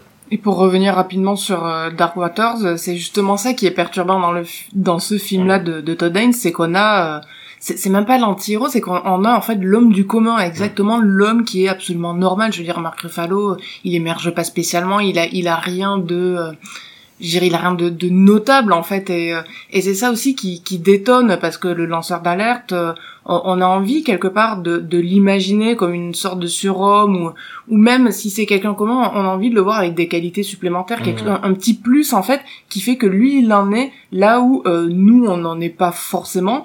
Et, et ce film-là euh, vient euh, complètement casser ça en rajoutant par-dessus une couche de pénibilité. On le voit effectivement tout autour de ces dossiers. enfin, on ressent le, le, poids de la papeur à son se dit putain, bah bon courage mon gros quoi. C'est moi j'en aurais pas envie.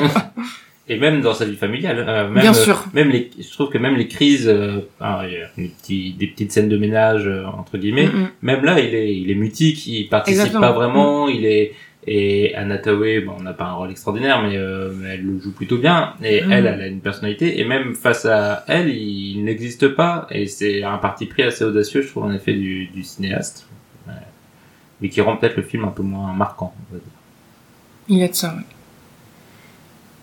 Un autre euh, des points qu'on peut mettre en avant, et là je vais laisser la parole à Gaël, c'est que généralement le capitalisme c'est pas très bien. ouais, non, euh, c'est assez mal en fait le capitalisme. Mais est-ce que tu penses euh, plus sérieusement que comment tu expliques que le cinéma hollywoodien soit si friand de ces euh, de ces de ces films anti entreprise généralement, sauf euh, quand c'est l'Église catholique qui met, mais anti-institution euh, forte dans la société américaine, euh, les entreprises, l'Église? Pourquoi ce, ce tel terreau? Alors, euh, bah, je sais pas. Enfin, je, pense- je pense que euh, finalement, euh, il y a quelque chose assez euh, assez commun. Enfin, la fiction américaine et à Hollywood notamment, c'est c'est bah, c'est l'individu contre le système, quoi. Mm. Et euh, c'est c'est c'est c'est quelque chose qui qui parle euh, bah, aux gens qui euh, qui euh, qui sont les les euh, les, les- les, les descendants euh, bah, de de- d'une culture de, de de de gens qui sont arrivés à un endroit et, euh, assez inhospitalier, ils ont dû se battre euh, tout seuls pour euh, massacrer et faire des génocides.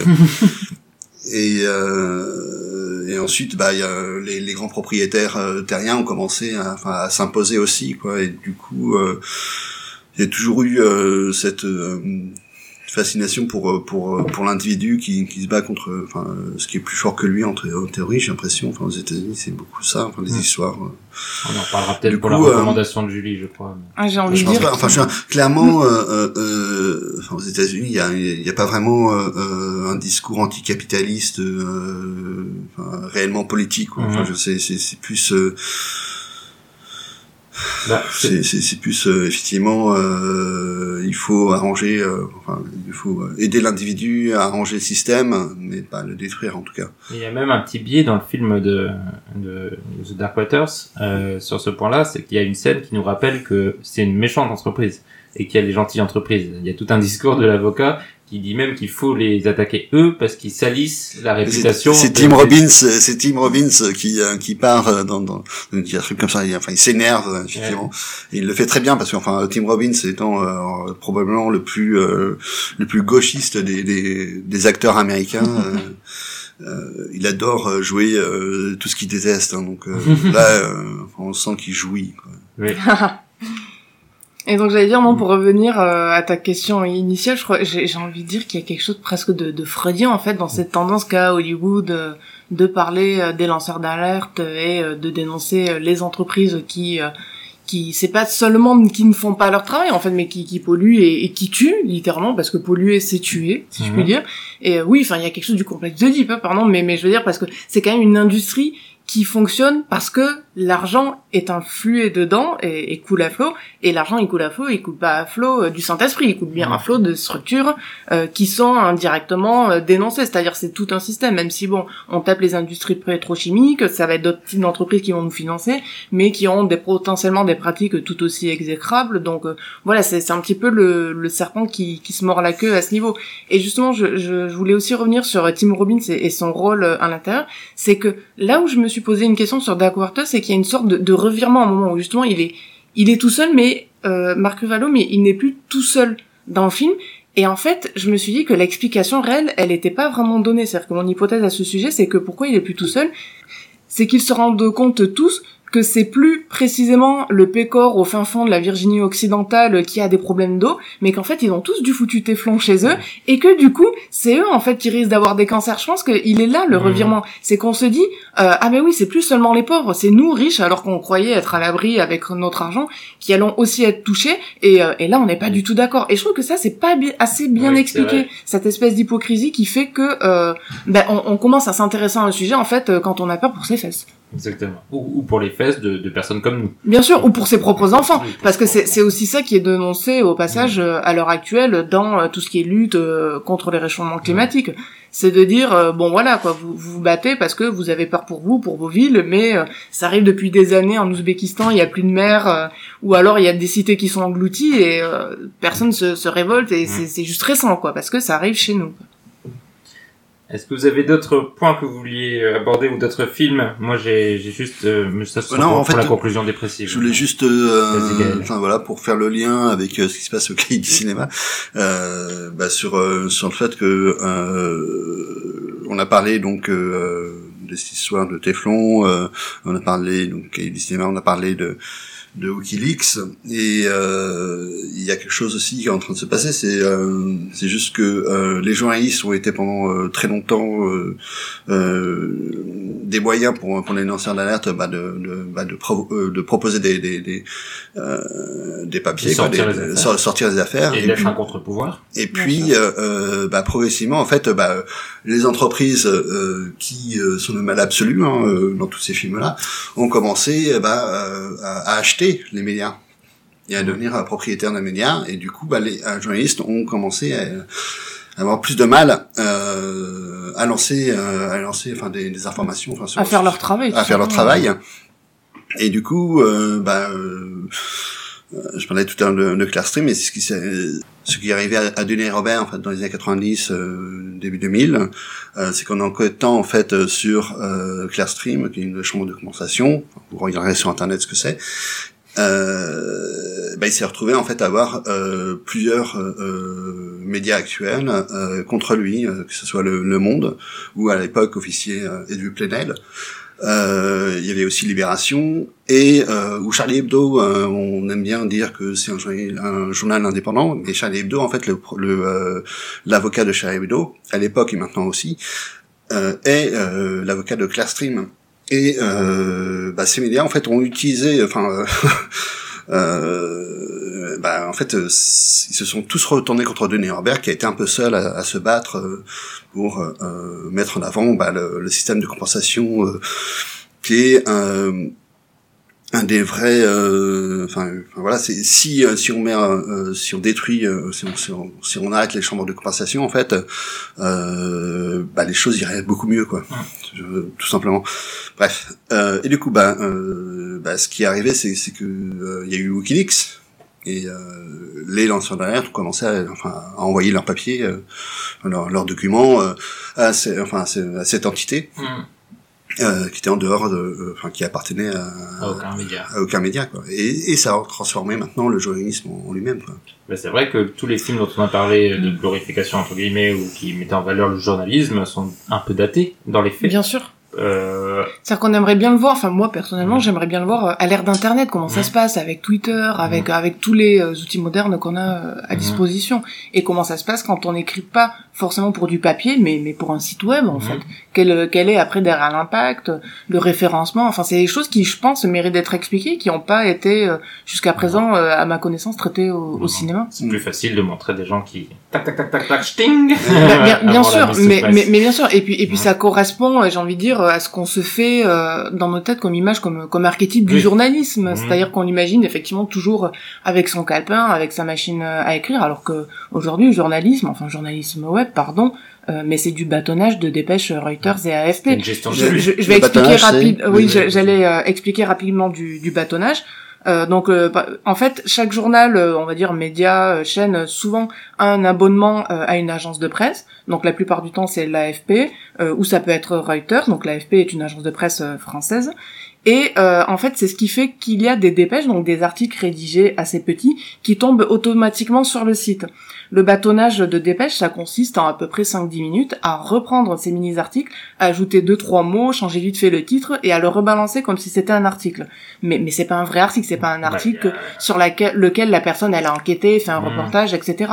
Ce qui se produit aussi euh, parce que il y a un manque de moyens, parce que il y a une course à l'échalote, enfin pardon de le dire aussi mmh. vulgairement, mais il y a une course à l'échalote euh, du privé. Euh... Pardon? C'est vulgaire échalote. Hein. Oui oui non mais mais c'est c'est pour dire, enfin on pourrait dire course à, à mais en vrai, c'est course après le profit. C'est pour ça que je parle de, de, course à l'échelle. Enfin, on va, on va pas se quoi. mais, euh, mais pour euh, ce sujet, je renverrai euh, un article qui est sorti euh, hier sur Vice.fr qui parle justement du sens dans le métier de journalisme, de, de la lassitude par rapport à ce bâtonnage, en fait, parce que les gens n'écrivent plus vraiment des papiers. Ils se contentent de combler des trous et autres, souvent avec des fautes d'orthographe, parce qu'on supprime les secrétaires de rédaction, les correcteurs. Enfin voilà, c'est tout un micmac. Les, les renseignements sont facilement trouvables à ce sujet sur Internet et je renvoie les auditeurs, euh, encore une fois, pour creuser à ce papier sur euh, vice.fr. Donc on en profite pour conseiller à nos auditeurs de s'abonner à Mediapart, Les Jours. Oui. Non, euh, c'est, non les, les, jours quand même. Le canard enchaîné. Oui. Qu'est-ce qu'il y a d'indépendant Le monde diplomatique. Euh, les jours, il y, a, il y a quand même un petit peu oui, de Xavier là, mais bon. Mais bon. Le, le, monde diplomatique, effectivement. Euh, ah, qu'est-ce que, bah, arrêt sur image, non? Oui aussi. Voilà. Il y a un peu moins d'investigation. Non, ouais, ouais. Euh, je dirais bien de médias, mais euh, euh qui, un peu, quitte à euh, parler d'investigation, j'ai envie euh, de, de, parler aussi de, de, nos confrères belges, parce que j'ai découvert il y a quelques jours, travaillant moi-même dans, dans une chaîne de télé, qu'il y a une enquête qui est sortie sur les antibiotiques, leurs effets secondaires, des antibiotiques dont ah, je, je, me rappelle le nom, hein, il est peut-être pas exact, mais il me semble que c'est les fluoroquinones.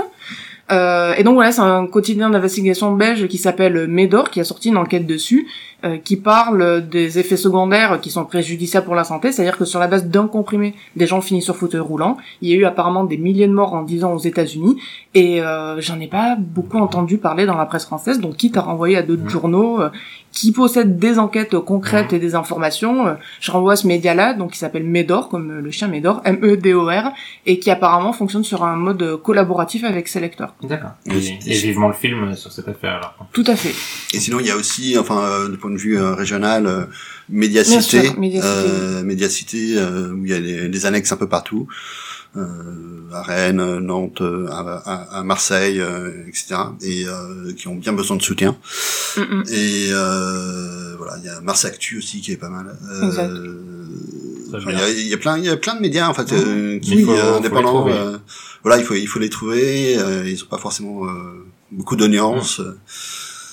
Et pour revenir un peu euh, au, au cinéma et à ce dont on a parlé, et pour conclure aussi, sur une note un peu triste, je pense, c'est qu'il y a un autre euh, sentiment que je trouve euh, ressort de tous ces films, même quand ils le veulent pas.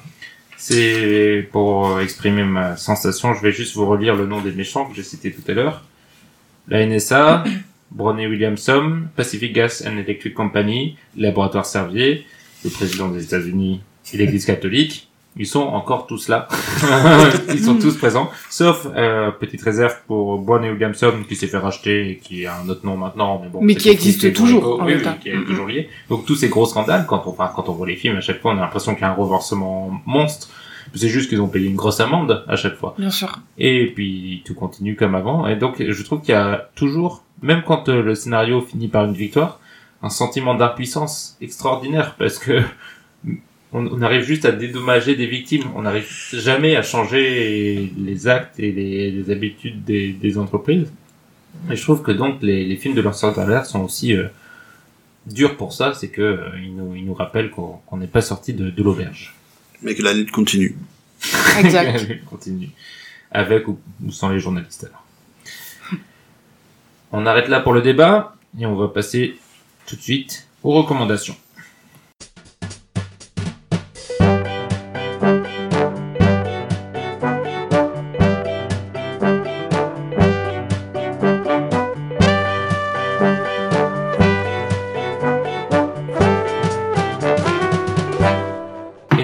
Retour pour la dernière partie du podcast, les recommandations. Les chroniqueurs ont deux recommandations dans leur poche pour vous. Un film à l'affiche et un film de leur choix dans l'histoire du cinéma. Gâtez-nous. Gaël, quel est ton film à l'affiche? Alors, euh, donc cette semaine, je ne suis pas allé au cinéma. Euh, À cause du coronavirus, je crois. Non, des punaises de lit. Mais euh, bon, avant les sorties de la semaine, en fait, euh, l'actualité était pas quand même euh, faux folle. Euh, J'ai pas vu énormément de films, mais- et, du coup, moi, je, enfin, je recommande un petit film, en fait, un petit film, un premier film assez sympathique, qui est pas un chef-d'œuvre, hein, mais euh, où on passe un bon moment. Euh, avec la météo euh, vraiment horrible et déprimante, euh, donc je conseille euh, un, un divan euh, à, À Tunis. À Tunis. Euh, bah voilà, donc ça se passe euh, en Tunisie, à Tunis. Euh, il fait beau tout le temps, ça fait du bien. C'est euh, c'est une comédie, euh, une histoire en fait d'une Tunisienne euh, qui a étudié en France et qui revient à Tunis pour euh, installer son cabinet de, de, de psy et euh, bah, avec euh, tous les problèmes que ça euh, comporte, euh, les quiproquos et ce genre de choses. Donc des, enfin voilà, c'est un, récit assez assez classique euh, avec plein de rebondissements. Euh, donc c'est assez rassurant pour un premier film de, de, de faire ce genre de, de, récit. Et bah, le réalisateur s'en tire très bien. Euh, et ça fait du bien, quoi. Voilà. Même si euh, ça. C'est c'est pas une femme Non, ça- Ah, c'est apparemment mince. Voilà, désolé. Attention, attention à l'invisibilisation. Ah là là là là. Je fais comme si je n'avais rien entendu. Ah, je suis désolé. Et c'est- t'as son nom? Je l'ai pas, je l'ai pas en tête. hein. On va le chercher vite fait quand même pour lui rendre honneur. Désolé. Et il s'agit de Manel Labidi, la Bah voilà. réalisatrice d'un divan à Tunis. Julie, quel est ton film à l'affiche? En ce moment, il y a, y a pas grand-chose. Et puis, comme on en parlait, il y a pas mal de, de sorties qui sont euh, repoussées. Euh, j'avais envie de parler du du cas de, de Richard Jewell de, de Clint Eastwood que j'ai vu récemment, qui m'a beaucoup plu. Et, et j'ai l'impression que Clint Eastwood, bon, euh, il est, il, il va probablement euh, bientôt mourir, hein, désolé pour lui, mais mais, mais j'ai l'impression qu'il se bonifie au fur et à mesure. Je, je sais pas comment dire que comme comme du bon vin, quoi. Je... Voilà, et, et, et, euh, et j'ai beaucoup aimé euh, le, le traitement euh, qu'il a adopté euh, dans ce film.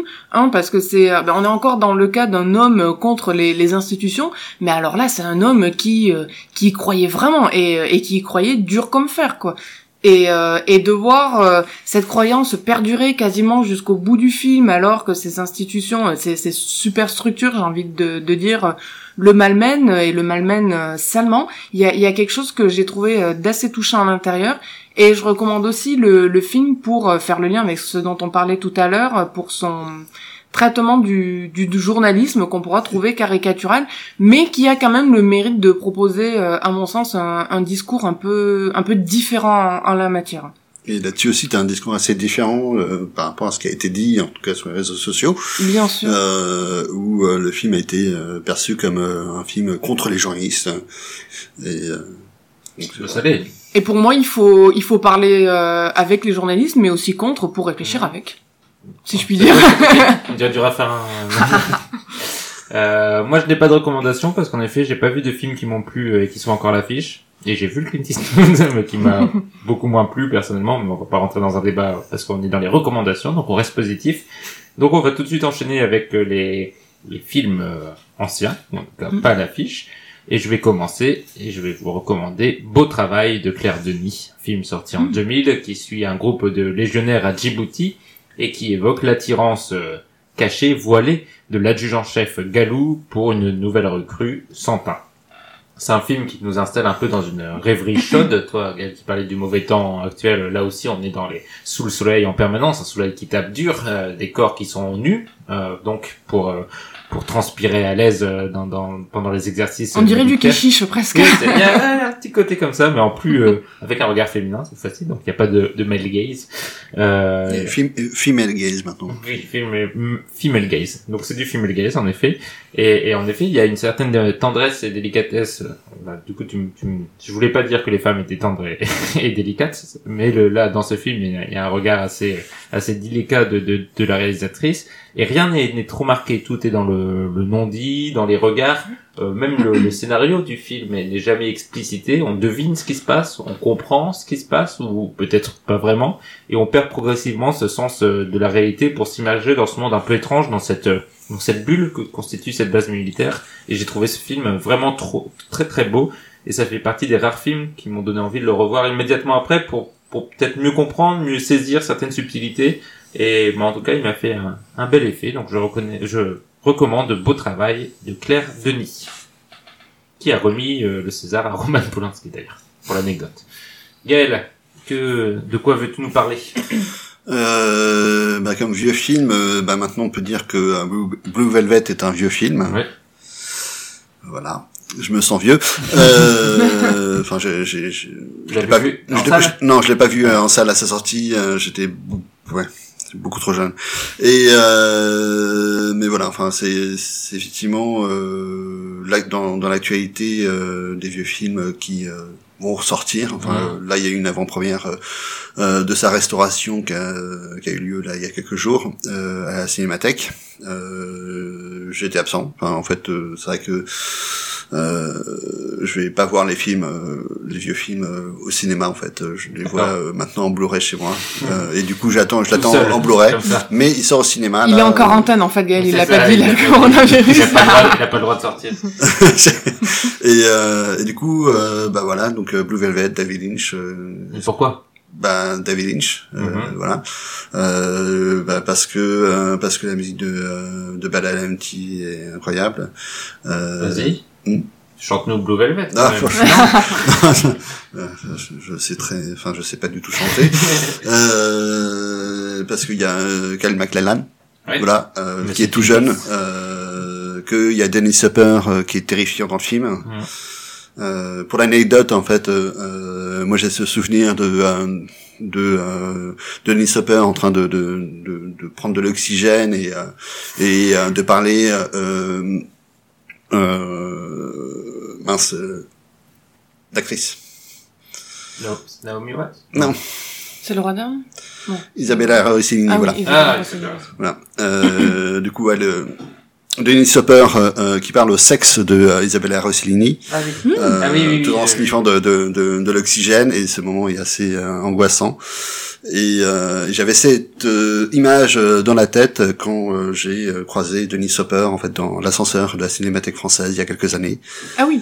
Et il était assez vieux, et euh, il était tout petit, et il était adorable, et il a des, euh, il avait des magnifiques yeux bleus, quoi. Et, et voilà, donc euh, c'est, c'est...